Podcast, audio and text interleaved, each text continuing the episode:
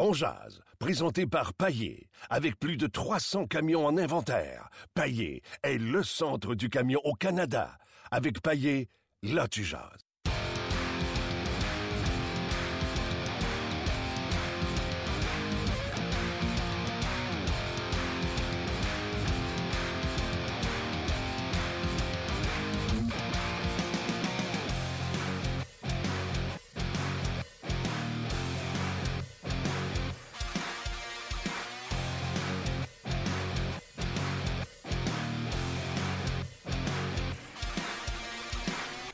Bonjour et bienvenue à On édition du 14 novembre 2016. Mon nom est Martin Lemay. On est en direct des studios à Énergie. Le est en congé aujourd'hui. Eux qui ont joué 4 euh, matchs en 6 soirs, 3 en 4, jouaient dimanche, donc euh, pas de congé le dimanche comme c'est euh, la coutume. Donc aujourd'hui, lundi, c'est congé pour le bleu-blanc-rouge qui ramasse 2 points sur une possibilité de 4 en fin de semaine, mais ont quand même bien joué. Je ne fais pas partie de ceux qui euh, trouve que le Canadien s'est fait manger par les Blackhawks de Chicago quand ça se termine 3 à 2.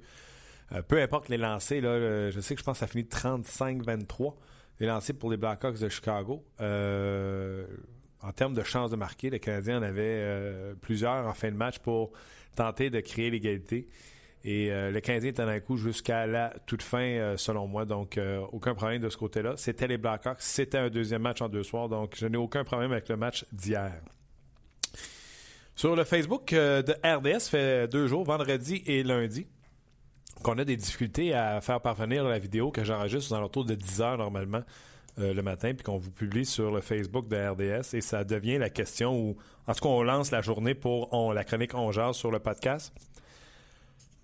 Donc, ça fait deux jours qu'on a des difficultés techniques à, vous l'envoyer. Et là, on a dû se l'envoyer par courriel, donc la qualité d'image est un peu moins bonne, mais la question demeure la même.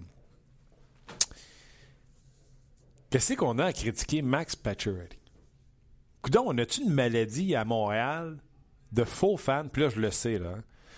Quand j'ai proposé ce sujet-là à Luc, je le sais, là. Si je critique le Canadien, je me fais passer pour un anti-Canadien. Et si je critique les gens qui critiquent le Canadien, ou si je dis, mettons, voyons, qu'est-ce qu'on a Max Pacioretty?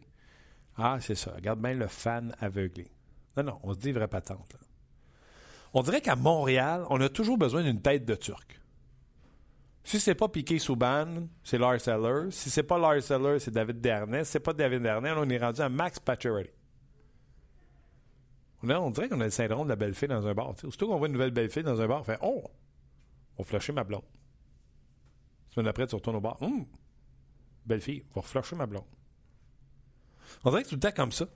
Max Pacioretty a 12 points en 16 matchs, je ne me trompe pas, plus 7, joue un avantage des avantages numériques n'a jamais eu de centre numéro 1 à part cette année où on a trouvé que ça cliquait plus avec Radulov qu'avec Pacioretty. Marquera certainement encore une fois 30 buts. Euh, et là, hier, on parle du revirement qui a coûté le but de la victoire. Le jeu est installé pour une sortie de zone. Se fait intercepter son jeu par qui? Pas par euh, Rasmussen ou Desjardins. Se fait couper son jeu par Jonathan Taze qui fait être le meilleur joueur de cette équipe-là.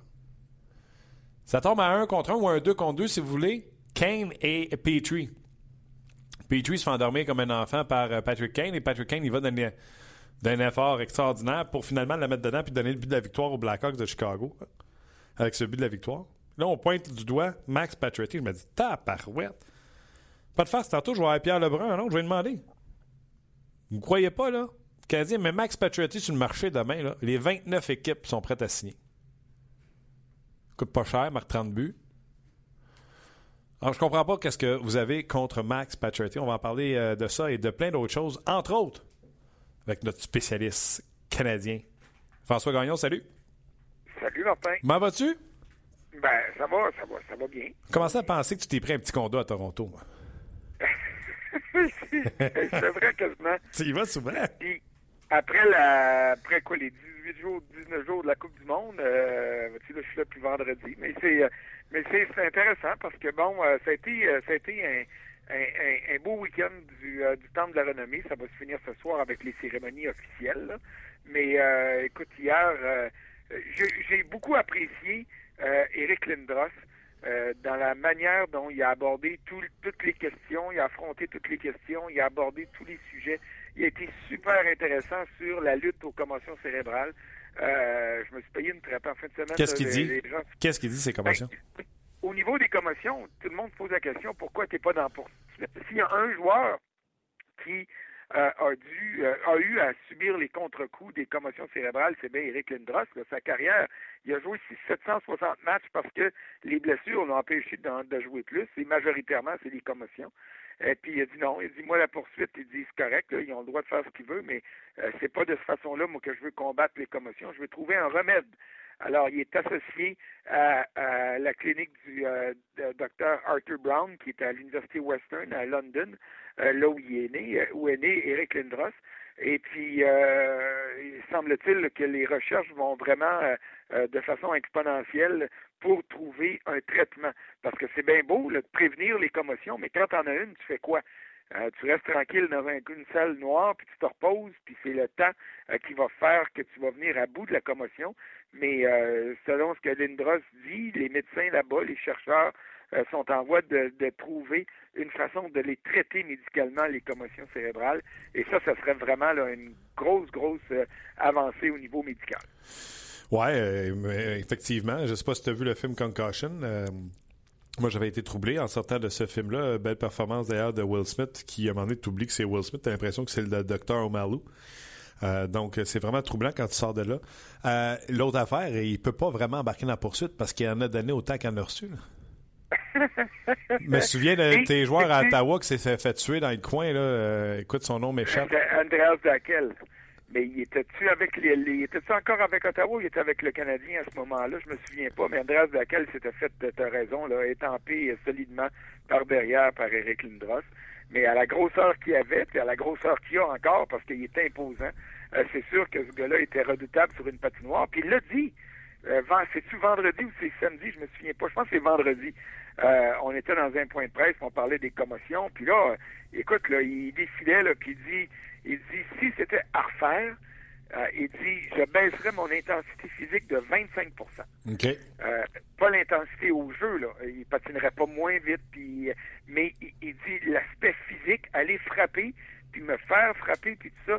Il dit, je, baisserais ça de 25% parce qu'il dit, tu as autant de conséquences à, à frapper les adversaires qu'à te faire frapper.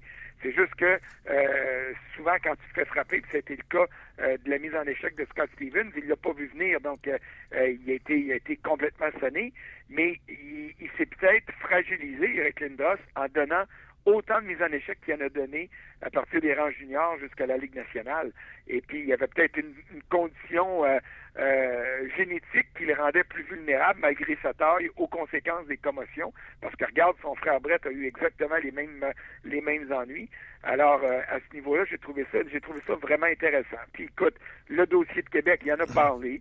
Euh, ces problèmes avec les Flyers qui sont documentés, qui ont été d'ailleurs beaucoup plus importants et aigus euh, sa guerre contre les Flyers que sa guerre contre Québec, parce que comme il l'a dit, j'ai jamais été en guerre avec Québec, moi. J'ai dit non, puis ma famille, on a dit non euh, aux Nordiques à cause d'un individu. Et puis il dit c'est pas à cause de l'équipe, c'est pas à cause des gens, c'est pas à cause de la langue. D'ailleurs, euh, il a marié une, une, Québécoise de Montréal, francophone. Son beau-père dit pas un mot d'anglais. Euh, son, son fils s'appelle son fils aîné s'appelle Pierre, puis il va parler français, puis euh, euh, il vient d'avoir des jumeaux, puis sa fille s'appelle Rose Sophie Rose. Alors, tu sais, il y en a il y en a rien à cirer de la lutte des langues, lui, là. Alors, j'ai tout j'ai trouvé ça intéressant, puis t'ajoutes ça à, à Rogatien Vachon, puis t'ajoutes ça à Sergei Makarov, puis ben tu dis encore une fois cette année euh, la cuvée des intronisés est toujours vraiment intéressante. Tu en as dit plein de choses. Premièrement, on, reste sur, euh, Lindros. Tu disais euh, en donner moins puis ça a des répercussions. c'est certain. tu sais, dans ce temps-là, on trouvait ça cool. Ah, je l'ai détruit, je l'ai explosé sur le puck. Puis c'est des expressions qu'on utilisait dans, dans, dans la chambre d'hockey.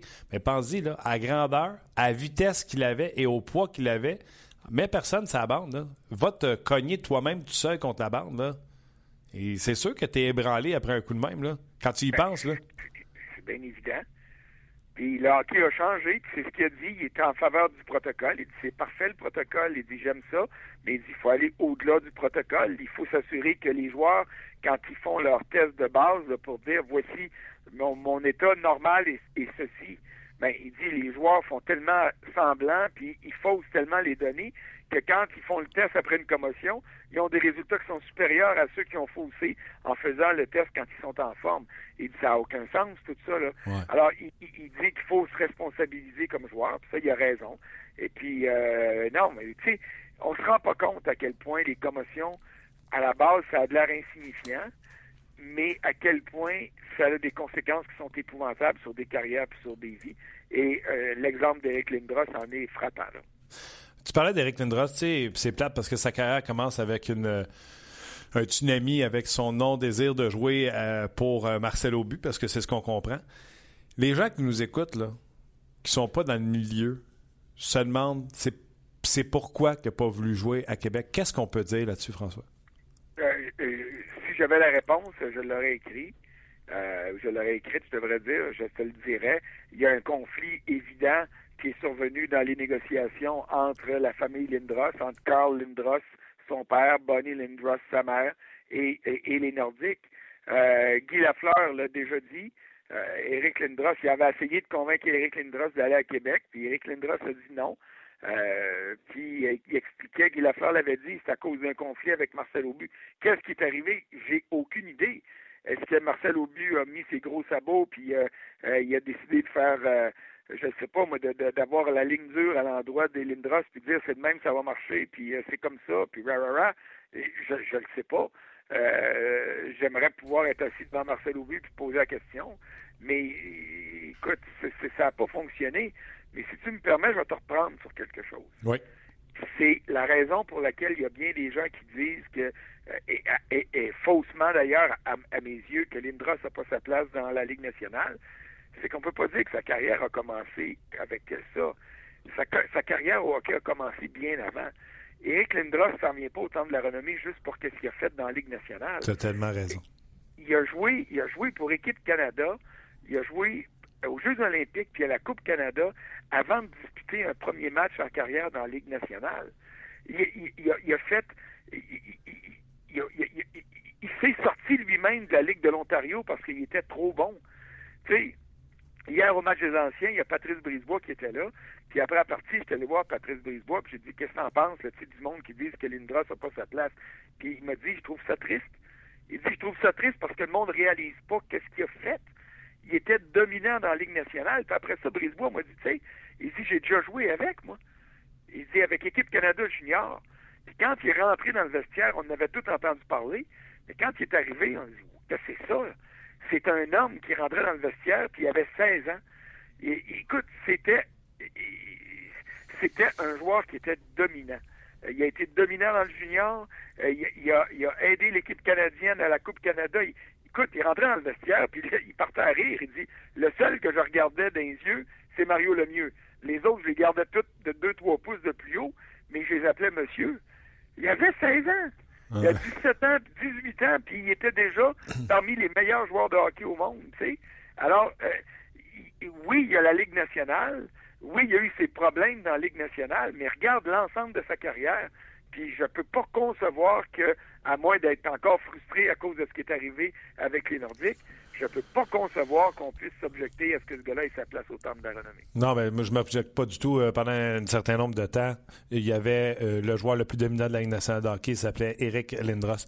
Euh, pour les gens qui ne se souviennent pas, il a été repêché en 91 après avoir planté 149 points en 57 matchs. Étant donné qu'il ne se présente pas au niveau des Nordiques, sa seule option, c'est de retourner dans le junior où il récolte 31 points en 13 matchs.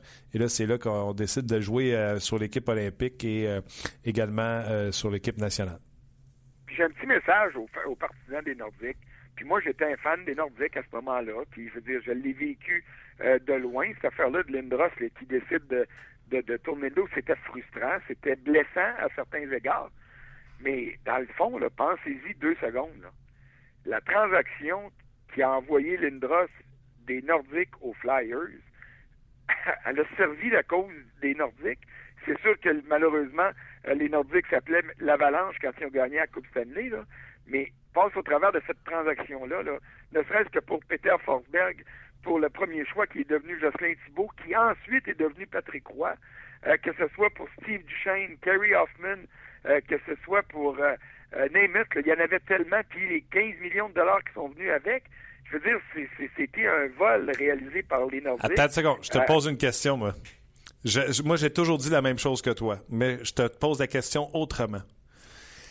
Est-ce que les Nordiques auraient quitté quand même Québec avec le joueur par excellence de la Ligue nationale de hockey? Le, le poster boy de la Ligue nationale aurait été à Québec. Tu sais, Forsberg était bon, puis il a même été meilleur à certains moments que Eric Lindros. Mais le poster boy, le joueur dominant, euh, les retombées économiques d'avoir ce gars-là à Québec, la vente de chandail. Tu sais, le 15 millions, là, rapidement, les Nordiques auraient pu rattraper. Est-ce que tu penses que les Nordiques n'auraient pas. Écoute, il y a quand même Sakic, Nolan, il y en a un paquet de bons joueurs. Le Lindros se greffe à ça. Tu penses pas que ça aurait été meilleur pour la franchise de garder Eric Lindros? C'est une bonne question. C'est une bonne question. Est-ce que est-ce que c'est Lindros aurait empêché le transfert des Nordiques de Québec à Denver? Ça, je ne le sais pas. Parce que euh, quand tu regardes la, la, petite histoire des Nordiques et tout ça, et puis euh, Philippe Quentin a écrit un, très beau livre là-dessus sur les, la vraie histoire des Nordiques. Il y avait une guerre politique dans tout ça où Marcel Aubu forçait la main du gouvernement. Euh, non seulement avoir un aréna payé par l'État, mais avoir un casino aussi, puis tout ça. Là, euh, quand tu lis le livre de Philippe Quentin, tu réalises que l'aréna, les Nordiques l'auraient eu et Marcel Aubu l'aurait eu, mais il voulait absolument avoir un casino en plus. Et c'est là que le gouvernement a dit non. Et puis, après ça, ben, les propriétaires des Nordiques, les différentes compagnies qui étaient associées aux Nordiques, ont, ont vu qu'il y avait un retour sur leur investissement en vendant un club à, à Denver. Là. Eux autres, ils voulaient faire de l'argent. C'était pas euh, c'était pas une propriété dans laquelle ils disaient OK, on va on va avoir un legs éternel pour la ville de Québec. C'était pas euh, c'était pas un don qui avait été fait, c'était une occasion d'affaires, puis ils ont fait beaucoup de sous avec ça. Alors, euh, je, évidemment, euh, on peut pas on peut on peut pas répondre ni oui ni non à ça, mais euh, parce que il y a personne qui peut changer le cours de l'histoire ou qui, qui peut l'inventer. Mais mais c'est une bonne question. Sauf que dans le fond, les Nordiques ont quand même été gagnants dans, dans cette transaction-là avec tous les joueurs qui ont obtenu. Ça passe vite, mon dit. Il y a plein de choses que je veux te poser avant de te laisser partir, toi et ta belle chemise bleue. encore. Non. Puis tu sais, je sais que tu as une belle chemise bleue qui te fait ressortir tes beaux yeux bleus. Tu vois comment que je, suis, je suis informé. Hein? OK. Premièrement, rappelle-moi, juste parce que je veux te poser la question sur Paturity que je pose aux gens aujourd'hui. Avant que je te pose cette question-là, je sais que tu as rencontré Bill Daly aujourd'hui. Qu'est-ce qui en sort? Euh, écoute, il n'y a pas des, grosses, grosses nouvelles du côté de Bill Daly. En fait, il y en a une grosse qui va arriver aujourd'hui. Euh, elle, vient, elle va venir de Phoenix. Euh, c'est le réseau ESPN qui sort ça. un petit peu, je veux juste regarder c'est qui qui a écrit. Si c'est Pierre Lebrun, je pense pas que ce soit Pierre qui a écrit cette histoire-là. j'étais sur le tweet de toi. Ouais, vas-y, j'étais sur le hein? fil Twitter de Pierre tantôt, puis c'était pas lui, fait que. OK, parce que c'est ça, c'est les, les, les Coyotes de Phoenix vont annoncer aujourd'hui euh, le, projet de construction d'un nouvel aréna. C'est Scott Burnside, euh, qui est le collègue de Pierre Lebrun à ESPN, euh, et puis qui annonce que ça faisait, ça se tramait depuis un temps. Ça ne sera pas au centre-ville de Phoenix, le nouvel aréna. Il va être plus au sud, du côté de Tempe et Mesa, qui sont des, des banlieues très, très cossues. Il y a euh, l'Université de Tempe en Arizona qui est là. Euh, il va y avoir une équipe de la première division dans la NCAA euh, qui va s'établir ou qui est déjà établie. donc ça, c'est une très, très bonne nouvelle parce que les Coyotes vont quitter Glendale, qui était un endroit qui n'avait aucun sens pour avoir une équipe de hockey. On le sait tous. Ceux qui sont déjà passés par là le savent plus que tout le monde.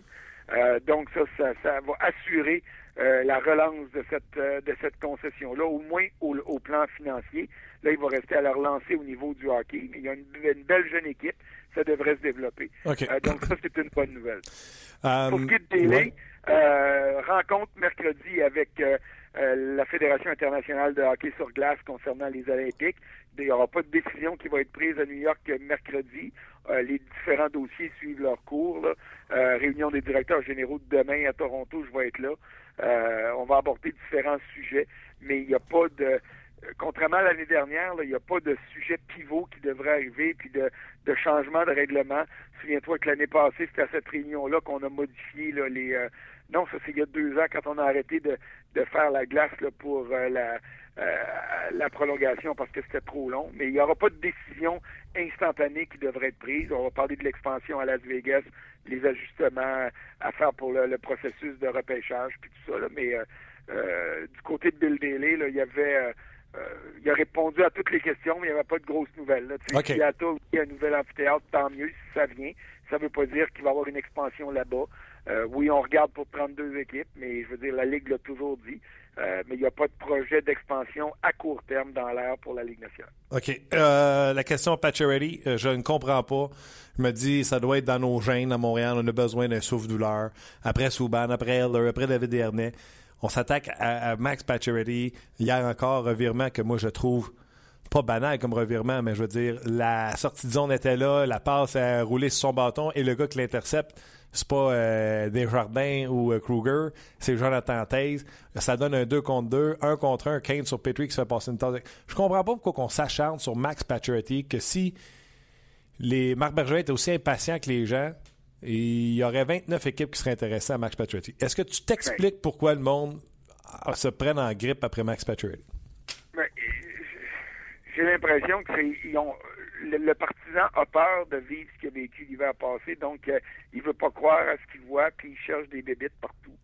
Euh, puis euh, je veux dire, regarde, c'est dans nos jobs à nous autres de chercher les bébites, puis ça, fait partie du travail, mais je m'explique mal l'acharnement je comprends les critiques parce que souvent les critiques sont justifiées. Mais à un moment donné, ça devient de l'acharnement. Euh, David Dernay a été victime d'acharnement au fil des années. Euh, tu peux pas, tu sais, tu peux pas sortir du jus d'orange si tu écrases une pomme. Ça va être du jus de pomme qui va tomber. Alors, euh, à un moment donné, là, il faut arrêter. C'est, c'est, c'est, le mot, le bon mot, c'est ça, c'est de l'acharnement. Est-ce que Max Pacioretty a un bon début de saison? Euh, globalement, peut-être pas. Il marque pas assez de buts, euh, mais l'implication est beaucoup meilleure dans les 4-5 derniers ben matchs. Euh, c'est un joueur qui essaie d'être plus complet. C'est sûr qu'on connaît le Max Pacioretty qui marque des buts, qui devrait être un marqueur de 40 buts, même s'il l'a jamais fait. Mais c'est un gars qui va atteindre le plateau des 30 buts, sans doute encore cette année. Puis au salaire qu'il fait, euh, c'est un joueur qui est rentable. Euh, est-ce qu'on voudrait en avoir plus pour notre argent? Tout le temps. C'est bien évident, c'est normal, c'est la nature des choses. Mais à un moment donné, il faut aussi regarder ce que le gars fait et puis se demander si les critiques sont justifiées ou si elles deviennent de l'acharnement. Et dans ce cas-ci, pour moi, en tout cas à mes yeux, c'est de l'acharnement. Ben oui, il est 12 points en 16 matchs, plus 7, joue en avantage, des avantages numériques. Et parce que Radulov et Gachek fonctionnent ensemble, il n'a toujours pas de centre numéro 1 pour jouer avec lui. Donc, euh, c'est épouvantable de, de, de, de, en tout cas, de, je trouve, de s'acharner sur ce là Avec son statut, il pourrait rechigner, il pourrait dire comment ça que Paul Byron joue sur le premier trio, comment ça que c'est pas moi qui est là? Puis il pourrait, il pourrait, euh, euh, comment est-ce que je te dirais ça, il pourrait modifier l'atmosphère positive du vestiaire en ce moment quand tu regardes les succès collectifs du Canadien, il pourrait anéantir ça en faisant baboune puis en disant c'est moi qui devrais aller là. Il l'a pas fait. Il assume son rôle, il assume, il dit qu'il faut qu'il soit meilleur, puis il essaye d'être meilleur, puis il joue sur un deuxième trio, pendant que Paul Barron, qui n'a pas le même statut que lui, euh, fait euh, récolte le, le, le, le, plaisir puis les points mhm. qui viennent avec en jouant avec euh, Galchenyuk et puis Radulov. Alors, je comprends pas que les gens ne voient pas ça puis on le critique parce qu'il est pas assez robuste, parce qu'il est pas ci, parce qu'il est pas ça. Il y a trois, quatre ans, on pensait qu'il était mort sur la glace quand Charles l'a frappé. Je veux dire, qu'il vienne, qu'il soit encore là, pour moi, c'est déjà une preuve de combativité. Et je, je, je, m'explique mal pourquoi on. Il est rendu dans une position où ce gars-là, s'il se met à marquer des buts, le, les gens ne l'encourageront même pas. Ils m'ont dit, ben c'est normal, il est payé pour ça. Puis là, il, écoute, il n'y a pas une mauvaise saison, même s'il n'en donne pas autant qu'on voudrait. Mais là, ben là, on le critique. Donc, c'est un gars qui va perdre de tous les bords. Et c'est ça qui est dangereux quand tu deviens le souffle-douleur. Et euh, c'est ce qui pourrait faire qu'à un moment donné, un gars comme lui pourrait dire, ben, je m'en vais. Euh, je vais être joueur autonome, je vais demander une transaction, je vais faire ci, je vais faire ça. Je vous dis pas que c'est ça qui est en train d'arriver, parce que Paturity vit très bien avec euh, les problèmes euh, qu'il affronte cette année. Puis le Canadien gagne. Il est capitaine d'un club gagnant.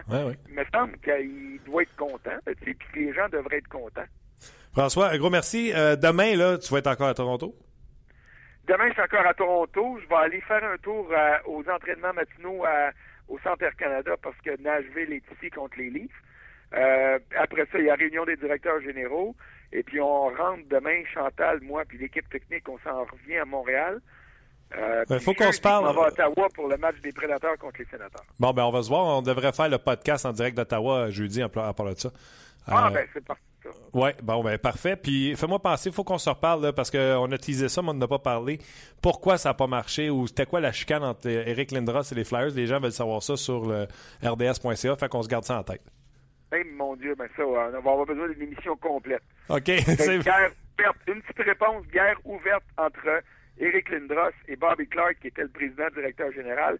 Clark disait que Lindros fakeait en bon québécois les, euh, avec ses commotions et ses différentes blessures. Bon, on, en reparle, c'est certain. François, bon séjour à Toronto, ta deuxième maison, puis on sort pas bientôt.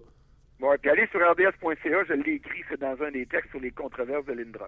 Bon, OK. J'invite les gens à aller te lire encore une fois. Ça marche. On s'en reparle. OK, bye. Bye. Euh, je te le dis, hein, François Gagnon puis moi, on va falloir nous attacher. 25 minutes. Pas des farces. Ben, c'est pas comme ça on se voyait pas. Là. Ça va, ben non, mais ça va être dur vous attacher. Vous êtes à deux endroits différents. Ouais, Mais euh, écoute, plusieurs commentaires. Pierre n'est pas d'accord avec ce que, euh, ce que François affirmait, mais Gaétan, oui. Fait que dans le fond, euh, puis Michael vient d'écrire, je suis 100% d'accord avec François et Martin. lui, il est tanné d'entendre l'acharnement, oui, je vais pas le dire, sur les joueurs. plusieurs... Max Pacioretty, il est rendu à 12 points en 16 matchs. Il va marquer un match de deux buts, le mettons, contre la Floride. Là les gens vont dire quoi, là? Ah, c'est la Floride. Il y a tout le temps une excuse. Ben, tu vois, Jonathan dit si on regarde seulement les stats, 12 points à 16 matchs, euh, ce n'est pas décevant du tout. Mon point où je critique un peu Pacioretty, c'est que je trouve qu'il ne joue pas avec la même hargne chaque soir. Fait que je pense c'est commentaire général. Impossible de dire ça dans les trois derniers matchs. Kings, Red Wings, Pierre ne peut pas dire ça de Max Pacioretty. Sinon, on ne regarde pas le même hockey, c'est sûr. Pierre Lebrun, salutations. Oui, salut, salut. Comment vas-tu? très bien. Deux mots pour toi. Dak Prescott. Oui, Dak Prescott. Dak, excuse-moi. Correct, correct. Dak On va t'apprendre comme faut. Ben oui, tabarnouche, c'est pas un Cowboys par tout, moi, pour de ça. 8 et 1 la fiche des Cowboys hier dans un match que plusieurs considèrent déjà comme le match de l'année dans la NFL. Et les Cowboys de Dallas sont 8 et 1. Je pense que le propriétaire a bien fait de dire, là, capotez pas avec Romo qui va revenir. Il, ne revient pas pour prendre la job à Prescott. pas présentement, c'est sûr, mais c'est le fun d'avoir de, l'assurance exceptionnelle comme Tony Romo sur le banc. Il y a bien des équipes qui prendraient ça, je peux te dire ça. Mais toi, tu es un fan de Romo. Moi, je, écoute, j'ai jamais trouvé qu'il y avait de la graine de champion. Puis de voir euh, euh, Prescott prendre la pole de même avec un 8 et 1, tu vas me dire avec une ligne offensive comme ça, puis un porteur de ballon comme ça, mais trouves-tu qu'on est rendu à, à croiser des chemins, puis c'est l'équipe à Prescott? Ah, ben écoute, ça, présentement, c'est sûr que j'adore ça. Mais je peux dire sur Romo, euh, puis écoute, euh, je te donne pas une insulte, mais si tu connais pas l'équipe, il y a même des gens qui ont la même opinion que toi de Romo. C'est que le monde, ils comprennent pas quelque chose de, la carrière de Romo. C'est premièrement, il y a toujours eu une des pires défensives dans la ligue. Alors, plusieurs fois, tard d'un match, il, devait faire des lancers à cause de sa défensive n'est pas capable de rien faire, que euh, c'est pas une situation où tu vas, tu vas être dedans. Deuxièmement, ça va te surprendre. C'est Romo qui a, qui a le plus de, de, de, de comeback dans le quatrième quart dans, dans la NFL dans les derniers 10 ans. oui, mais faut, faut, ça, surprend. non, ça, ça surprend, mais il a été mis dans ces euh, situations, comme tu l'as dit, en raison de sa défensive. C'est ça. Ben, c'est ça. Écoute, je veux juste dire que je pense que Romo est très sous-estimé. Il a tout fait avec les, les, équipes qu'il a eues. Mais euh, tu peux pas enlever Dak Prescott. Euh, non seulement que l'équipe gagne avec lui, mais seulement deux interceptions pour Dak Prescott. Tout va bien, la chimie, la chimie entre lui et Elliott, le jeune running back. Alors, peux pas toucher ça. C'est, un rêve qui se passe présentement. Puis, écoute, c'est bon à savoir si c'est quelque chose qui se passe avec Prescott, comme une blessure, que tu as le grand Tony Romo derrière lui. C'est parfait. Oui, et Elliott, tu parlais de lui, il est rendu déjà à 1005 verges et il lui reste euh, 8 euh, matchs pour essayer. Puis là, on y compare au meilleur. Là, Adrian James, à sa première saison, 1500 verges. Alfred Morris, 1600, un peu plus de 1600. Et le meneur, c'est Eric Dickerson avec les Rams en 1983 à 1800 verges. Donc, on prête le, désir et le pouvoir de, de Ezekiel Elliott de rattraper, d'être le meilleur porteur de ballon à sa saison recrue.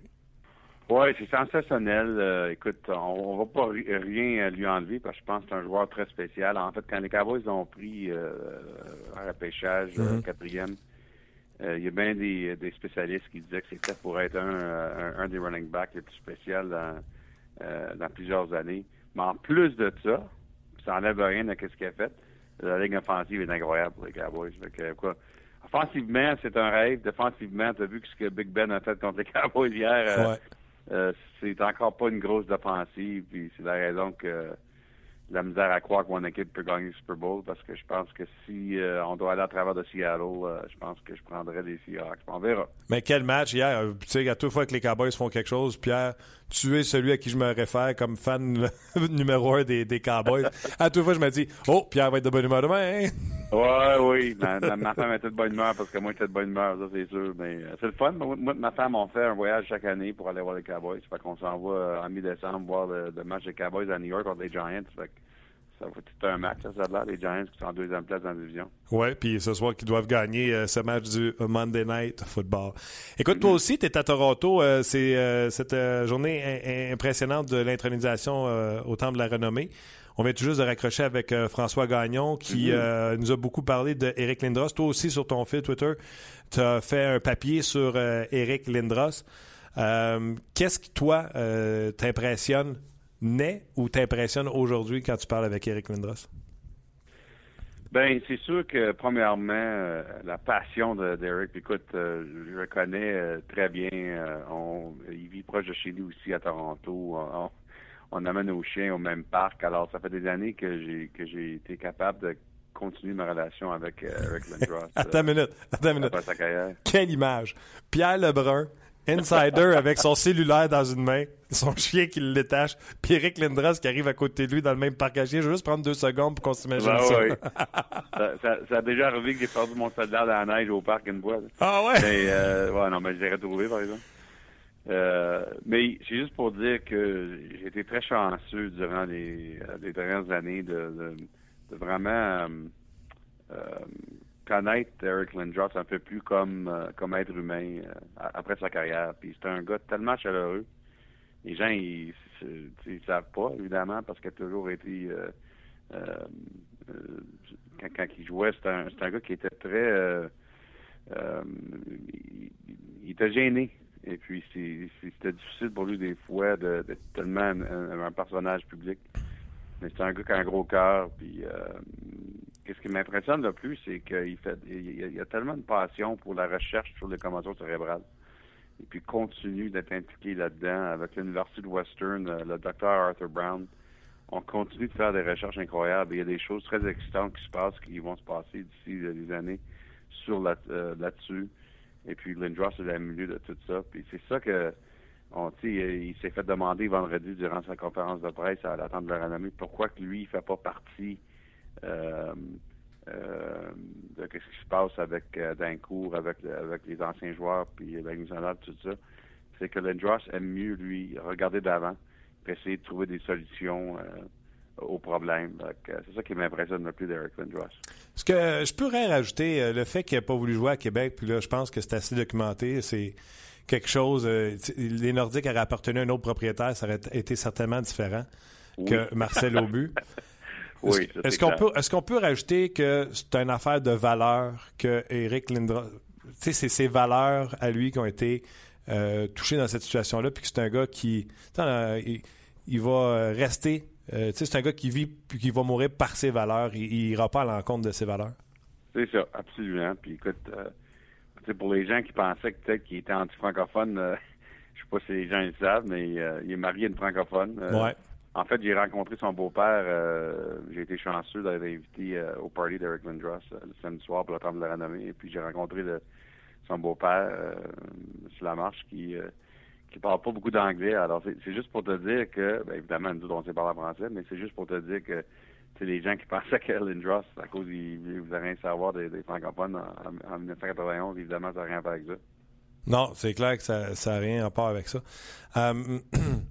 Euh, je vais te poser la même question, puis ça va être euh, ma dernière sur Eric Lindros. Je l'ai posée à, à, François. On est tous d'accord pour dire que les Nordiques, lorsqu'ils ont échangé avec Lindros, bien qu'ils avaient échangé le futur meilleur joueur de la Ligue nationale de hockey, n'avaient pas été perdant dans la transaction, même gagnant avec juste Forsberg. Après ça, le premier choix qui est devenu Jocelyn Thibault, euh, euh, Duchesne, Axtar, les 15 millions de dollars. Mm-hmm. Mais je vais te tourner la question de bord. Je te demanderai pas qui a eu le meilleur dans la transaction. Je vais te dire, est-ce que les Nordiques n'auraient pas resté à Québec s'il avait eu le meilleur joueur de la Ligue nationale de hockey, le poster boy de la Ligue nationale de hockey des années à venir, le joueur qui était si dominant, Mm-hmm. non pas à Philadelphie, mais à Québec. Est-ce que ça, les revenus, de 15 millions, rapidement, ça serait remboursé ça avec la vente de produits dérivés, avec ce joueur aussi dominant qu'il était dans une équipe où on oublie que déjà Sakic était là, Sundin, Ford. Ah oui, euh, l'équipe s'en venait, c'est sûr. Nolan. C'est difficile à prédire euh, quand, quand, tu changes des choses de même dans, dans, dans le passé. C'est sûr que les Nordiques, il fallait une, une nouvelle amphithéâtre. Est-ce que Eric Lindros par lui-même aurait, été capable de sais, on a vu à Pittsburgh avec Sidney Crosby, une nouvelle ben oui, amphithéâtre ben qui peut oui. bâtir. Est-ce que ça aurait été la même chose à Québec, j'espère? Mais euh, écoute, c'est très difficile à prédire. La, la, la, la, situation aurait été différente. OK. Ici, euh, Pierre, tu non pas sans savoir que le Canadien a comme un bon début de saison. Mm -hmm. Mais que malgré tout, euh, les gens semblent vouloir critiquer Max Pacioretty. Et moi, je me, ne comprends pas ça. Pourquoi on, on dirait que le monde... Je pensais qu'hier soir, il avait joué, Max. euh, Il était bon dans les trois derniers, Pierre. Il était Ouais. bon dans les trois Ouais. derniers. Je ne comprends pas ça. Est-ce que tu peux dire à, à- à- aux gens qui nous écoutent que ce gars-là, s'il était sur le marché des transactions, il y a 29 équipes qui appelleraient Ma- Marc Bergevin? Peut-être que je me trompe. Ben, absolument, surtout parce qu'il ne fait pas gros salaire. Ben oui. C'est- un contrat qui, euh, qui vaut beaucoup sur le marché euh, euh, à, à cause de l'environnement, de, la- la massif salariale. C'est pour ça que le Canadien ne l'échangerait euh, jamais, je pense. Écoute, chaque sou dans la, dans la masse salariale, c'est tellement important aujourd'hui. C'est vraiment... C'est ça qui compte le plus, quasiment. Euh, écoute, je pense qu'une des raisons que Pat Riley, par exemple, s'est fait critiquer durant les années, c'est qu'il n'a pas connu des, des gros printemps. On va le dire, là. Puis, écoute, il n'est pas tout seul là-dedans. là. Il y a bien des joueurs offensifs euh, qui ont de la misère à compter durant les éliminatoires parce que le hockey est différent. Euh, euh, Steven Stamkos, il y a eu des séries difficiles.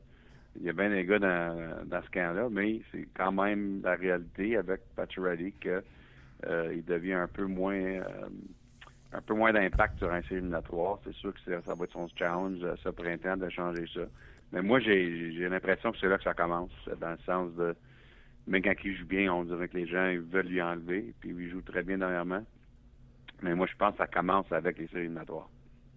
C'est dans les séries éliminatoires qui va faire tomber les dénigreurs. tu fais ta réputation euh, dans les séries éliminatoires. Puis, euh, écoute, il- je suis sûr que Max le dirait lui-même. euh, Ça n'a pas été son meilleur, son meilleur hockey durant les années dans les éliminatoires, mais il y a une chance de tout changer ça ce printemps, ça c'est sûr. Le Canadien va très bien par les temps qui courent euh, et un certain Carey Price aussi, est toujours invaincu.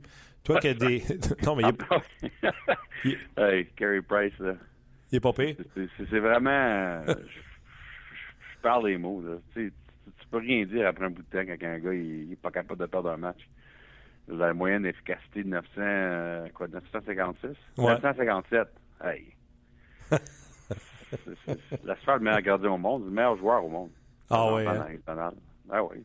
Toi qui as des tentacules partout dans la Ligue nationale de hockey, quand tu parles avec les gens dans la Ligue, qu'est-ce qu'ils te disent du départ du Canadien, mais surtout de, de, de Carey Price? Est-ce qu'on est sans mots? Ouais. Écoute, j'ai cité Mike Babcock le, le deux ans dans, dans un texte. Mike Babcock a dit c'est le meilleur joueur dans la ligue. Pas le meilleur gardien, le meilleur joueur dans la ligue. C'est ce que Babcock a dit? Puis, euh, écoute, il y a bien des entraîneurs et des auteurs généraux qui, euh, qui sont de même aussi. là. Euh, c'est sûr que si tu commencerais une, une équipe aujourd'hui, peut-être que Conor McDavid, probablement, irait premier à cause de l'avenir qui s'en vient. Oui. Mais pour cette année, pour 2016 et 2017, euh, je te dirais qu'entre Crosby et, euh, et Price, ça serait pour mal proche entre les deux. de- si, si tu peux avoir un joueur pour aussi gagner la Coupe cette année, je, je te prendrais un ou l'autre. Wow, c'est pas peu dire. Puis, euh, sais, c'est c'est dommage pour les fans qui veulent avoir des buts, mais euh, avoir le meilleur joueur de la Ligue euh, dans ton équipe, c'est pas arrivé souvent euh, dans les dernières années. Non, puis je sais pas si on en a parlé à Sambassou ou non, mais je sais que j'en ai parlé ailleurs, mais c'est, ça, ça me tape ses nerfs. C'est ceux qui critiquent le Canadien parce qu'ils disent bon ben ça serait pas pour Carey Price. Ben oui, mais Oh ouais. il fait partie de l'équipe. Oh ouais, Je t'en avais, t'en avais parlé puis t'avais tellement raison. Les gens t'ont cité depuis ce temps-là, je peux te le garantir. Ben non, mais tu sais, tellement niaiseux de, de dire c'était pas pour Carey Price. Mais il est là, puis il va être là dans la série. Fait que, euh, ça, ça fait penser durant les années à Buffalo quand, quand que Dominique était la meilleure, meilleure gardien au monde. Les gens qui disaient que les Sabres, c'est une équipe pas bonne sans lui. Oui, mais il était là.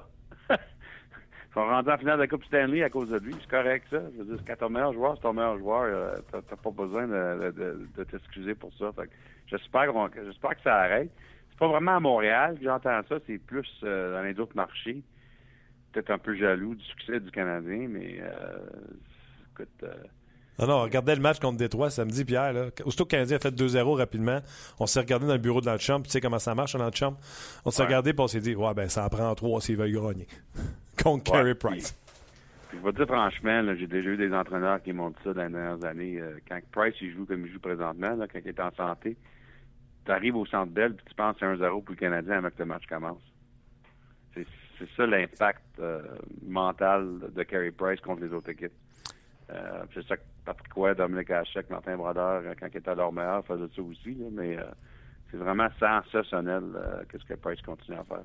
Un autre gars, puis on a parce que ici à Montréal, on a Carey Price, mais les gens qui suivent la Ligue nationale de hockey, tout Rask tenait un début de saison Oh! à l'égalité, je dirais, de celui de Carey Price. Pour... Il a 10 victoires lui aussi, sauf que c'est en 11 matchs. Donc 10 victoires, une défaite, 1,54, 9,45 de pourcentage d'arrêt, 3 blanchissages. Il a 10 victoires. Les, les Blues, leur fiche, c'est 10-6. Ouais. C'est vraiment, euh, c'est vraiment incroyable. Dit, j'ai fait les power rankings pour ESPN. euh, j'ai mis dans la section des Bruins que Tuukka Rask peut-être qu'il a changé son numéro à 31. Je sais pas comment les partisans des Bruins vont prendre ça, mais c'est un compliment parce que absolument, je pense que Rask euh, il fait du price là présentement, puis euh, puis il le fait pour une équipe un peu moins, euh, écoute, un peu moins talentueuse, je te dirais, que, que le Canadien. Peut-être pas beaucoup moins, mais mais euh, je pense que la plupart des gens prendraient Montréal pour mieux faire cette année que Boston. Puis, euh, c'est une équipe quand même, les Bruins, qui marquent pas beaucoup. Ils sont 20e dans la ligue euh, offensivement. Alors, on doit, euh, on doit vraiment se fier à Rask pendant ce temps-ci pour, pour voler les matchs. C'est ça qu'il fait. Oui, il performe très bien. Je veux continuer un petit, un petit tour de la Ligue, Pierre, avant de, te quitter. Qu'est-ce qui se passe avec l'Avalanche Colorado? Là, moi, dans mon pool, on m'offre Nathan McKinnon. Est-ce que, est-ce que ce gars-là, est-ce que cette équipe-là, elle est euh, vouée à que de l'échec? Euh, après Patrick Roy, euh, le nouvel entraîneur, de la misère à jouer euh, trois bons matchs de suite du côté de l'Avalanche du Colorado, et les gros canons, les Duchesne, les McKinnon ne performent pas. Ben, ils sont 30e dans la ligue offensivement. C'est incroyable. 1,93 buts par match, c'est à égalité que Buffalo. Alors ça, c'est assez étonnant. On- bon, ils ont eu de la misère à marquer des buts l'an passé aussi, mais euh, surtout la communauté euh, des statistiques avancées. On, on, Patrick Roy se faisait critiquer beaucoup pour son style de jeu avec les statistiques avancées, etc. Là, évidemment, Patrick est parti. Euh, Jared Bednar qui rentre, lui, euh, dit qu'il va changer les choses dans le sens que l'équipe va jouer la rondelle un peu plus. Alors, les gens avec les statistiques avancées étaient heureux d'entendre ça, mais il n'y a pas rien qui change. C'est encore une équipe qui a de la misère à compter malgré leur talent naturel offensivement. Puis je pense que ça commence avec le fait qu'ils passent trop de temps dans leur zone. C'est une, une, euh, une défensive avec beaucoup de faiblesses. Ça fait longtemps que c'est le même. Euh, c'est vraiment probablement euh, un des pires groupes de défenseurs dans la ligue en général. J'aime beaucoup François Beauchemin et Tyson Berry, mais après ça, ça devient moins fort. Puis, écoute, on doit s'améliorer sa ligne bleue pour que l'Avalanche ait une chance de prendre la prochaine étape. Sans ça, ça va être... l'équipe va compter plus qu'il compte comme c'est là, là, mais quand même, en général, ils font jamais une série tant ce euh, jusqu'à temps qu'il améliore la ligne bleue. Il n'y a pas eu d'annonce aujourd'hui par euh, Daly à Toronto. René Fassel est en ville en raison du euh, championnat du monde de hockey junior. Il dit que euh, tout au niveau de l'argent, c'est réglé, que euh, le comité international de hockey va régler la note. Est-ce que, selon toi, est-ce que la Ligue nationale de hockey va vouloir arrêter son calendrier et avoir des matchs à des heures peu normales en Amérique du Nord? Est-ce que la Ligue nationale de hockey va dire oui aux Olympiques? Bon, on va en savoir plus mercredi. Euh, national, les syndicats des joueurs euh, se rencontrent avec le comité international à New York. Ça devrait être une région assez importante, une, réunion assez importante, mais euh, la Ligue aujourd'hui, euh, Bill Daly, qui a été cité par les journalistes disant qu'il ne pense pas qu'il y a rien qui va changer. Fait que Euh, que, alors, ça n'a pas de l'air comme lui, puis il fait ça, ils sont sur la même page dans le sens de la mise à jour. ouais, non, c'est ça. Hein? ouais, fait qu'on verra mercredi, mais euh, absolument, il faut que, premièrement, il faut que le comité international euh, revienne avec le même argent qu'on a eu pour les autres, les autres Olympiques, mais en plus de ça, il faut, faut, quand même convaincre les propriétaires. On verra. Mercredi, c'est une grosse réunion. Ton gars, tu dis quoi, toi, ton expérience? C'est vraiment, cette fois ici, à chaque fois, moi, j'ai toujours dit qu'on allait, mais là, c'est moins clair avec la Corée du Sud. Parce ouais. c'est loin, euh, c'est pas un pays euh, qui investit ben, ben dans le hockey. Tu sais, euh, ça va être tellement différent en, Chine pour 2022 parce que là, il y, a, un investissement pour le sport. Euh, la Ligue nationale et les syndicats des joueurs sont très excités de l'opportunité d'investir dans le sport en Chine. Euh, déjà, en fait, euh, j'ai déjà fait un reportage là-dessus il y a quelques semaines, mais la Ligue nationale qui pense peut-être de même faire des matchs de la Ligue nationale euh, préparatoires en Chine en septembre prochain. OK. Fait que ça dit à aucun niveau que les Olympiques 2022, c'est très important la Ligue nationale. Moi, je, serais très déçu s'il y a le pas en Corée du Sud, puis ensuite il y a en Chine. Je trouve pas ça correct je pense pas que tu peux commencer à choisir un ou l'autre. Ouais.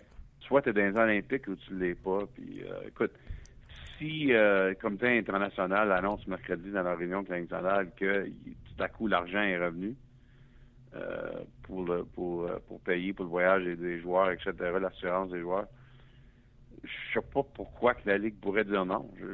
ça, serait, comment, que ça, comment tu pourrais justifier ça? Si c'était la Ligue nationale? Alors, on verra. On verra. Et euh, écoute, on se couchera tard ou on se lèvera de bonne heure, peu importe comment ils mettent les, les, les matchs. Ben, ben, moi, je vais être là, fait que c'est pas grave. Mais... non, c'est ça. Je pensais plus à moi, ce coup-là, Pierre. Ouais, ouais. hey, je te souhaite une bonne semaine. En plus, si je me trompe pas, là, dimanche, je vais pouvoir te coucher de bonne heure. Tes Cowboys sont en bail cette semaine. Ah non, ils, jouent, ils jouent, contre les Ravens. Non, ils jouent contre les Ravens. Ils ont déjà eu leur bail. Euh, ils ont eu leur bail euh, avant le match contre Cleveland, je pense. Ah, les Ravens. Euh, mais euh, non, non, euh, ils n'ont plus de bail, ça continue. Fait que, euh, ça va être un match difficile avec les Ravens. Les Ravens qui ont une très bonne défensive. Fait qu'on verra. Bon, ben j'invite les, les gens à te suivre autant sur notre plateforme d'RDS que sur ton fil Twitter, Pierre, puis on se reparle la semaine prochaine. Parfait, Martin. Merci beaucoup. Bye bye. C'était Pierre Lebrun, toujours intéressant. Et là, les gens veulent savoir qu'est-ce qui est arrivé avec Québec?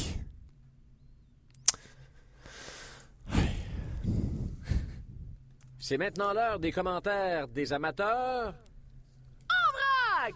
Je t'entendais réfléchir. Non, mais. Votre théorie est aussi bonne que la mienne. Ouais. Mais là, je vais revenir sur Patcherity. Parce qu'il y a plusieurs bons commentaires. Tu doutes que ça va d'un bord puis de l'autre. On avait parlé. Hein? Honnêtement, là, je vais te dire la vérité, je suis surpris. Je pensais que les ah gens à 12-2 auraient fait ben non, c'est vrai que c'est exagéré, c'est excessif. Non, il y en a des. Je vais dire félicitations à ceux qui ne sont pas d'accord avec moi puis qui disent non, on l'aime pas, il est pas bon, puis que même si euh, la populace populaire s'en va vers euh, ben non, on est ben trop euh, exigeant, puis que Pierre Lebrun dit ben non, on est ben trop exigeant, puis que François Gagnon, Martin Lemay disent ben non, on est ben trop. Vous autres dites non, passez sa job. Je peux pas lire le commentaire au complet parce que c'est très long, mais ah, j'en ai vu passer. Oui, il y en a des très longs puis des très bons. Pacioretty est le meilleur exemple qu'un marqueur ne devrait pas être capitaine. Un marqueur naturel est généralement quelqu'un de naturellement un peu égoïste et égocentrique. Il veut la rondelle, il veut lancer, il veut marquer des buts. Euh, ce genre d'attitude est généralement un peu en marge par rapport à ce qu'un leader devrait être et un capitaine devrait être. Puis, ben, il cite des exemples. pour qu'un marqueur naturel soit efficace en tant que capitaine, il doit avoir une stature, une présence imposante, ce que, selon lui, Pacioretty n'a pas, contrairement à Ovechkin, Ben, c'est Weber. il parle de Weber aussi. Ovechkin, c'est un marqueur. Ben, c'est un marqueur. Bref, euh, le C sent vraiment trop lourd. c'est un marqueur. Puis si je vais bien plus loin, là, Maurice Richard, c'est un marqueur. puis avec le capitaine qui a gagné des coupes. Tu sais, honnêtement, je pense qu'on cible trop aigu, trop euh, étroit sur il est marqueur, peut pas être capitaine. Tu sais, tu veux gagner, là, ça te prend plus qu'un joueur, un bon capitaine. Ça te prend. C'est la meilleure équipe qui joue le mieux à ce moment-là qui gagne la Coupe Stanley. C'est pas lui. Tu sais, des fois, même moi, là, je disais, puis je le fais encore aujourd'hui, là, tu veux savoir qui, qui va aller loin en série, donne-moi tes défenseurs, je vais te dire où est-ce que tu vas te rendre. Même avec les pingouins? Ouais. Différents styles de jeu. Tu vois, là, on a décidé d'y aller, euh, on n'avait pas les outils en défense. Puis c'est ce que tout le monde parlait, tu sais. Et les défenseurs le parlent avec n'importe qui, on en a parlé ici à ce podcast-là.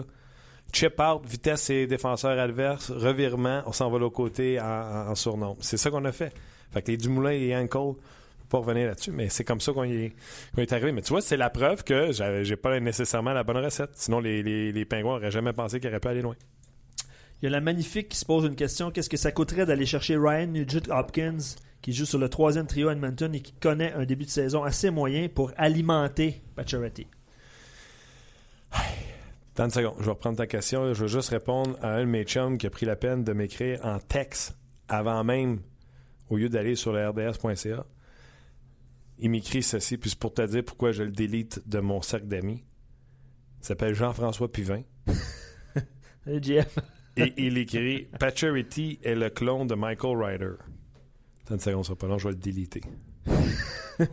Mais c'est vrai que, pas avoir un ami qui pense de même. c'est vrai que son, son nom de Michael Ryder aurait fait surface la semaine passée à cause de ça. Arrête, y a pas Ah du ouais? monde qui compare Pacioretty à Ryder. Ben non. J'ai entendu ça, euh, je sais pas où. là. Ben non. C'est le jour puis la nuit.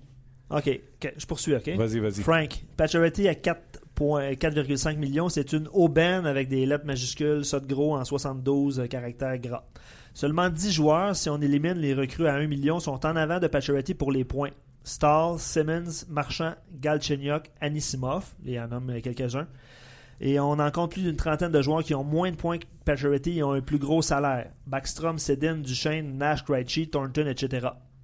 Alors, si vous voulez chial- chialer, épargnez Pacioretty parce que c'est un des meilleurs qualité-prix de la ligue, même s'il n'est pas assez tough à votre goût. Tu l'aimes ce commentaire-là? hein? Ouais, euh, sais-tu qu'est-ce que j'aime? Le gars, le gars, il y a de l'ouvrage là-dedans. Là. Tu comprends-tu? Ouais. Il, il, il a pas juste fait son commentaire euh, comme Jean-François Puvin, comme ça, là, en disant Michael Ryder. J'aime ça le baver. Euh, en disant Michael Ryder, puis euh, Ben ouais. de la recherche là-dedans. Puis tu sais, je l'ai dit là avant. Tu te souviens la semaine passée, j'ai dit euh, Pacioretty va avoir un but deux passes là, pendant un match, puis il va revenir dans un semblant de points par match intéressant. Puis là, tout le monde va faire, ah, finalement, il est bon. Non, non, il y a un an début de saison. C'est un gars qui est streaky, c'est un gars qui a des passages à vide, des gars que. Colin, C'est drôle que tu dises ça parce qu'il y a des gens qui ont écrit sur Andrew Shaw aujourd'hui par rapport à ça. Tu sais, on le trouvait pas bon, on trouvait, tu sais, va-tu euh, une bonne transaction pour les Canadiens? Ouais. Hier, hier, bien joué. se lancer neuf mises en échec. Puis euh, samedi aussi, il a bien joué. Bon, mais le trio, oh, le trio de. Pacioretty. ok, Jonathan, un autre point que j'aimerais apporter concernant Pacioretty. Depuis qu'il est avec Dano, Dano produit. Quand Patch est avec Desharnais, Desharnais produisait. Euh, Est-ce possible euh, que même s'il ne joue pas au-delà des attentes, le capitaine aide à faire produire ses coéquipiers? Oui, c'est un bon joueur, Tabarouette, euh, Max Pacioretty. Et c'est quoi ce que, ce que je demandais la semaine passée? C'était euh, le son coup de patin. Y a-tu le même pop? Y a-tu le même. euh, Ouais. Ben hier, puis samedi, j'ai trouvé que oui. J'ai trouvé que l'accélération, alors qu'il était à un contre un, il l'avait encore. Je veux euh, continuer de le voir euh, dominer comme ça. Je veux euh, revoir cette accélération-là parce que c'est comme ça que, que Max Pacioretty va être performant. Puis sais-tu quoi? Tu sais, on- on- le marché des joueurs autonomes pour la, date qui s'en vient, la date butoir des transactions là, qui s'en vient, c'est mince. Le Canadien devra sûrement, s'ils doivent améliorer leur équipe, aller chercher un joueur qui reste du terme, qui reste du contrat. Et le Canadien devra peut-être aller piger dans ses choix de pêchage ou dans ses meilleurs prospects pour dégommer un joueur qui va venir aider l'équipe. Sais-tu quoi? Si le Canadien est assez brillant pour aller chercher un deuxième joueur de centre qui serait l'équivalent égal à euh, Galchenyuk pour avoir un one-two punch parce que c'est pas Plekanex et c'est pas David Dernay qui va remplir ce rôle-là. C'est pas McCarron, puis c'est pas. Fait que si tu vas chercher un bon deuxième joueur de centre, puis là après ça, t'as McCarron qui rentre en 3 ou Mitchell en 3 puis McCarron en 4 ou vice-versa, tu commences à avoir un semblant de bonne équipe. Mais c'est ce joueur de centre-là, avec du terme encore sur son contrat, que le Canadien doit viser. Je vais te résumer ça avec le dernier comment- ben, le commentaire de Ben. Euh, honnêtement, les gens ont fait beaucoup de recherches aujourd'hui, beaucoup de longs textes. Euh, je ne critiquerai pas Pacioretty puisque son début de saison est respectable. Pacioretty est frustrant à voir jouer parce que aujourd'hui, On le sait qu'il est bon puis qu'il livre pas que ce qu'on pensait. ben, c'est ça, sa seule force, c'est son tir. Tu es en train de chiffonner un papier. hein. Ouais, Il mais- est rapide, mais il ne l'utilise pas toujours. Il est fort, il ne l'utilise pas non plus. Il fait des revirements des deux côtés de la glace. Euh, dans le fond, euh, lui, tu vas l'aimer. Parfois, j'aime faire un parallèle entre lui et Andrei Kostitsin à peu. Dans l'optique que s'il n'était pas. S'il mettait plus souvent toute la gomme, il serait vraiment dominant. Mais lui, il précise encore une fois que Pacioretty est un bien meilleur joueur que là. Il fait juste un petit parallèle. C'est pour ça que je voulais spécifier. Ouais, la date de Pacioretty est Ryder ou Costin, s'il vous plaît. Là. Non, mais avec des petits astérix. là. Ouais, non, je comprends. Costin, c'est un joueur euh, avec beaucoup de talent. Bon. Ni- Niaiseux, mais beaucoup de talent. Il y a Olivier qui se demande euh, ben, J'aimerais que tu répondes à mon commentaire to- euh, totalement en bas, puis je l'ai vu, Olivier, ton commentaire. Là. Euh, inverse la question pourquoi défends-tu toujours Pacioretty? Parce que c'est un bon joueur de, de hockey. De, pas de baseball, comme j'allais dire, mais un bon joueur de hockey. Facile à répondre. Euh, Max Pacioretty, euh, comme tu sais, je l'ai dit, j'ai voulu mettre la réponse dans la bouche de Pierre Lebrun, mais Pierre Lebrun n'a pas besoin de moi pour y mettre des réponses dans la bouche. Tu mets ce gars-là sur le marché, les équipes à travers la Ligue nationale de hockey répondent, puis fait Moi, je suis intéressé, puis non seulement ils disent qu'ils sont intéressés, ils disent aux Canadiens T'es sûr, t'es-tu tombé la tête? Euh, C'est quoi? Ça n'a pas de bon sens. À ce prix-là, il a marqué plus de 30 buts à chaque année. Ça n'a aucun bon sens. On parle d'un gars, là. Imagine Max Pacioretty à, à côté de n'importe quel centre numéro 1 de la Ligue nationale de hockey. Euh, euh, Paraît-il, euh, Martin, je, je lisais des commentaires là, que tu n'as pas répondu à la question sur Nugent Hopkins. Nugent Hopkins? Ouais, la transaction. C'est- Je sais, j'ai pas répondu, je sais même pas de quoi tu parles. J'ai posé une question tantôt si tu sais, Hopkins sur le troisième trio à- à, Edmonton. Qu'est-ce que ça coûterait en fait pour faire son, son acquisition? Si le Canadien était intéressé par euh, Mm. ce joueur Euh, Tu sais, il y a Léon euh, euh, aussi qui est en panne avec les Oilers. Ouais. C'est parce que Ryan Nugent Hopkins, il est fragile, il est tout le temps pété. Fait que euh, je sais pas si. euh, Ça serait un- une, bonne combinaison. Ouais. Mais j'ai toujours dit la même chose. Prenez euh, Serge Savard. Qu'est-ce qu'il a fait? Il a changé des alliés, il est allé chercher Bobby Smith. Il est allé chercher des alliés, un marqueur de 50 buts en Stéphane Richer, Claude Lemieux, il est allé chercher un joueur de centre numéro 1 en Kirk Muller. Euh, ce joueur de centre-là, si tu sens que c'est le joueur de centre numéro 1, et c'est ça que je suis pas sûr dans le cas de Ryan Nugent Hopkins, ben pas je suis pas sûr, je suis sûr que c'est pas ça dans le cas de Ryan Nugent Hopkins. Et dans le cas de Saddle, est-ce que ça vaudrait la peine d'envoyer un contrat aussi sympathique que Max Pacioretty? Parce que ça, ça a une valeur. Avec un Nathan Beaulieu ou avec euh, peu importe qui pour un Leon Dreisaitl pour avoir un one-two punch de Galchenyuk Dreisaitl c'est un passé bien. Un joueur de centre quand ça passe difficile de dire, non et là-dessus si Logan Brown se développe comme un centre numéro un je t'avertis Miguel Sergachev avait besoin d'être un sapristi bon défenseur Ouais. Il y a Charles qui dit on n'a pas d'allié. Euh, je veux que tu répondes à Yves, Martin. Si Pacioretty était si bon que ça, il jouerait sur le premier trio à la place de Byron. Non, c'est fini le temps où on met tous nos meilleurs joueurs un à côté de l'autre. euh, fini, fini, fini. Regardez à travers la Ligue nationale de hockey. On répartit les forces. On répartit les forces. euh, trois trios, assurément, on essaye ça un peu partout. Marlowe sur une ligne, Pavelski sur une ligne, Thornton sur une ligne, ou Pavelski avec euh, Thornton sur un trio, Couture euh, sur un trio, et Marlowe sur un troisième trio. À Pittsburgh, euh, Malkin, Kessel, Crosby. Sais, Crosby et Malkin, c'est euh, parce que c'est un pourri qui joue pas avec Crosby ni avec Malkin. Mais non, c'est pas pour ça. Parce qu'on on sépare les forces, puis euh, si tu mets Pacioretty, qui qui va rester sur les autres trios pour marquer des buts? Bref, tout ça pour vous dire que euh, je ne comprends pas cet acharnement-là, mais bra- bravo, vous restez euh, sur vos positions, il n'y a pas de problème avec ça. Ouais, puis il y a beaucoup de. Honnêtement, beaucoup de commentaires, puis beaucoup de longs commentaires tout au long du midi. Euh, Il y en a qui critiquent, dans le fond, euh, qui perd la rondelle souvent. Il y a Guy qui dit quand Pacioretty est arrivé avec le CH, je voyais en lui un John Leclerc ou un Bob Gainey. En fait, il est un peu des deux. Euh, il est peut-être l'un ou l'autre. C'est exactement ce que l'on voit de lui, un peu plus de Gainey. Ben non. Ben, ben non. John Leclerc ou Bob Gainey. Un mélange des deux? Ben Non, mais je vais aller plus loin que ça. Là. Max Pacioretty, là, il... il a plus de talent que Bob Gainey. Ouais. Oh oui. Ben, Tu sais, comme marqueur de but, il a plus de talent que Bob Gainey. Bob Gainey, on parle de son caractère, de son jeu défensif, de ses mises en échec percutantes, de son jeu en défensive, son jeu sans la rondelle. je pense que de son côté marqueur, je pense qu'il voyait un peu plus du John Leclerc là-dedans. là. Mais euh, je sais pas, j'ai j'ai pas, j'ai pas pensé plus que deux secondes, mais euh, mettons, on mixe Leclerc et Gainey ensemble, ça donne Pacioretty? Je vous rappelle que Pacioretty, avec un centre comme Kane à Chicago, à, le- à la Coupe Coupe du du Monde, Monde, il n'a rien, rien fait. Hey, Kane, c'est pas un joueur de centre. Kane, c'est un allié. On me choquer, là. Ben non, c'est un Non, le fun. un Oui, non, fun. on jase. On jase. Mais, OK, écoute, c'est un débat qui n'est pas terminé parce que les gens continuent et signent euh, Pacioretty euh, pas capable ou blablabla. ou- Tu comprends-tu? Ouais. OK. Brandon Gallagher, on va revenir avec vos commentaires. Continuez Ah de nous écrire. J'ai une heure, mon chum, hein? Arrête donc. Ben ouais. Tu passes pas avec Gallagher? Ben, je sais pas, qu'est-ce que t'en penses? On peut passer euh, peut-être un petit extrait ou deux, là, mais c'est sûr qu'on passe pas l'entrevue au complet. Déjà une heure. OK. Qu'est-ce que t'en penses? OK, je vais sauter la 1. Ah oui, tu, pars la, tu sautes la 1, mais je te remercie. Ouais. Je vais partir ça à euh, La 2. la 2.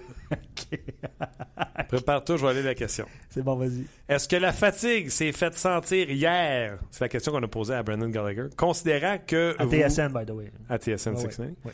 Que vous étiez à un quatrième match en six soirs. On écoute la réponse. teams there? Yeah, it was it was a tough game. It was, um, you know, for us to be successful, we really got to be skating.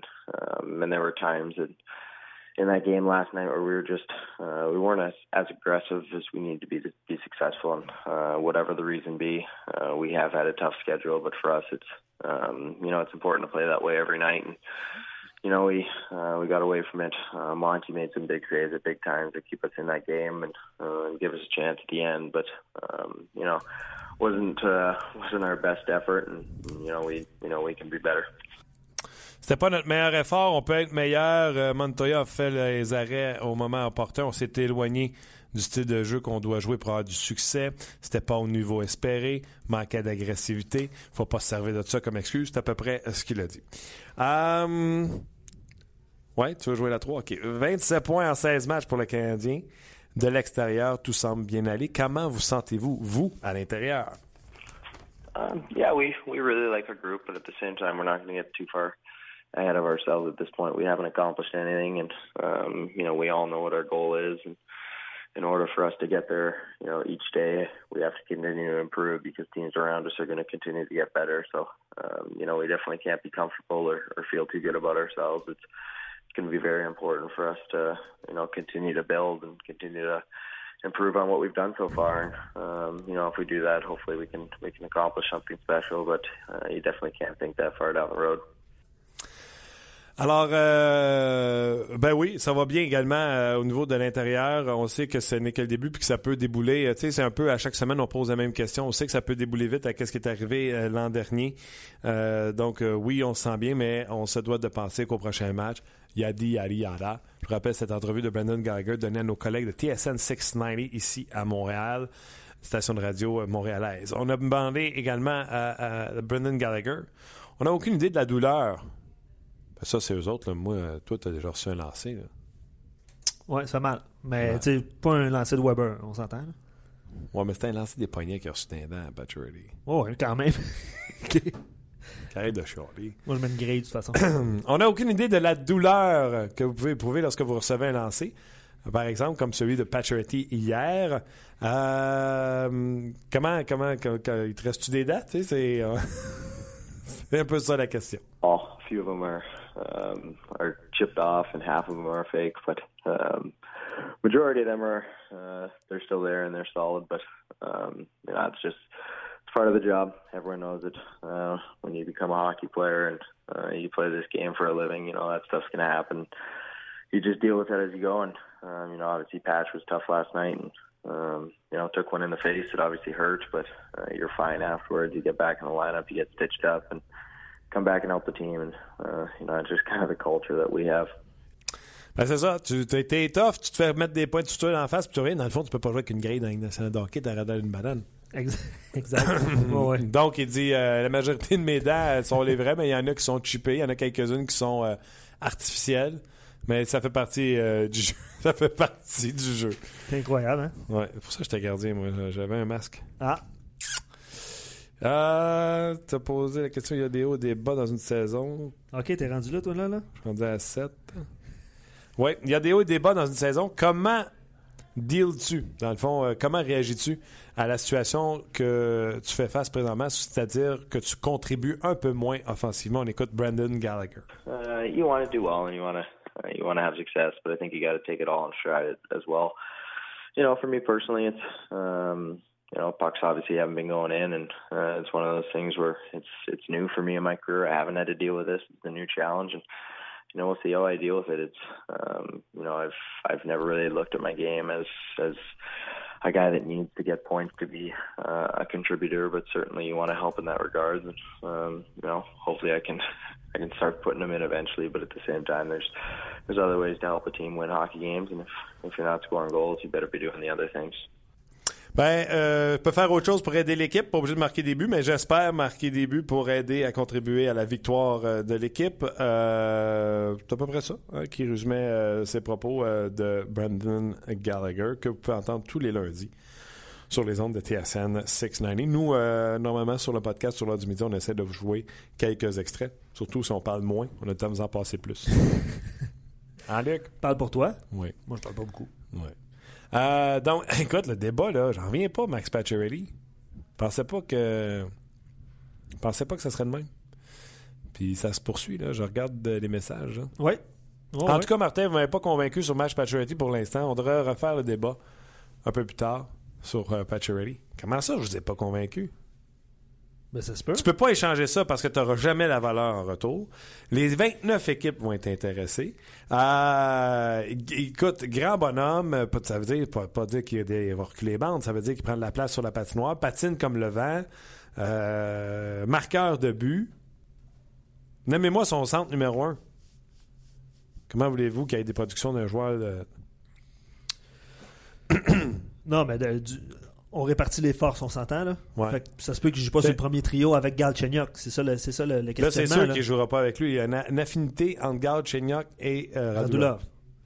Donc, euh, considérant le fait qu'on sépare les forces, tu sais, les trios 1, 2, 3, là. Il va récolter des points d'avantage numérique. Plus de lait au chocolat. On- Il va récolter des, des points d'avantage numérique. Je pense que c'est là qu'il va faire la majorité de ses points. Mais. Je sais pas. Moi, euh, moi, premier trio, deuxième trio, euh, j'accroche pas, là. Pas vraiment important. Premier trio, je pense que Michel l'a dit. là. Le premier centre, c'est Gard, Chenyok. Il y a Kemsley qui dit Pat Charity se fait critiquer parce que oui, il a 12 points, mais pour un buteur, deux buts en 15 matchs, ce n'est pas normal. Et étrangement, tu sembles vouloir défendre que Pat Charity. euh, excuse-moi. euh, tu sembles toujours vouloir défendre Pat Charity, même s'il a causé le revirement qui a causé le but gagnant hier. Je l'ai dit là, pour le revirement hier. Là. La sortie de zone est installée. La rondelle a roulé sur son bâton et le gars qui l'a intercepté s'appelle Jonathan Taze. Ben, c'est une situation de jeu. Là. Ça- Ça arrive. Mais tu sais, le hockey, c'est une partie d'erreur. Fait que des revirements, c'est toujours ça, c'est constant. Quand le jeu a un revirement, puis que c'est un 2 contre 2, même un 1 contre 1, moi, je m'avais plus la faute de ce jeu-là à Petrie que Light Novice face à Patrick King, même si King est un excellent joueur, que euh, Pacioretty sur sa sortie de zone. Puis il y a eu le débat du. euh, Tu sais, moi, un revirement, là, tu prends la rondelle, tu regardes pas, tu zippes une passe, puis ça fait intercepter. Ça, c'est un revirement. Ça, c'est cabochon. Mais tu sais, la rondelle roule sur ton bâton alors que la sortie zone est installée. Là, tu fais le bon jeu, mais elle roule sur ton bâton, mais le gars qui t'intercepte, c'est Jonathan Taze. Mais je le défendrai encore jusqu'à temps qu'il soit pas bon, puis je le défende plus. Je vous laisse sur ceci. En conclusion, un commentaire de Bob. Le CH est premier au classement général avec le meilleur gardien jusqu'à présent. Je pense que ça finirait sur une bonne note. Ouais, Qu'est-ce que t'en penses? 12-2, 1. C'est ça, fiche canadienne? Tu me manques une victoire? 13-2? pas ça devant moi, là. J'ai pas ça par cœur, mais euh, oui, je pense que oui. Je pense que t'as raison. Je pense que t'as raison. Je le regardais tantôt, l'affiche. là. Alors, euh, c'est ce qui met un terme à l'émission euh, d'aujourd'hui. Le Canadien qui est en congé euh, complet aujourd'hui et reprend l'action demain face aux Panthers de la Caroline. C'est bien ça, 13-2. Le Canadien a 16 matchs de jouer. Les Panthers de la Caroline. J'ai étudié les Panthers de la Caroline. À ne pas faire. Et le Canadien qui va jouer contre les Panthers de la Floride. Les Panthers n'ont pas déménagé encore. Et s'ils déménagent, ça ne sera certainement pas en Caroline. Là où ce sont deux marchés, ma foi, pathétiques. Luc Dansereau, un gros merci. Salut Martin. Salut à tout le monde. Euh, Merci aux gens qui étaient euh, bien sûr en direct sur le podcast. Vous pouvez l'attraper euh, sur iTunes ou sur rds.ca et sur iHeart. Vous pouvez attraper ce podcast-là. Vous pouvez même, quand vous êtes plus brillant que moi sur Internet, là, vous pouvez même le programmer pour que ça s'enregistre tout seul. Puis vous pouvez l'écouter quand vous voulez dans votre téléphone. Bref, un gros merci à vous d'avoir été là. Merci à notre commanditaire GM Payé et on se reparle demain, mardi. Alors, ça sera une émission d'avant-match. Canadien, Panthers, la Floride. Bye bye tout le monde. On jase vous a été présenté par Paillé. Avec plus de 300 camions en inventaire, Paillé est le centre du camion au Canada. Avec Paillé, là tu jases.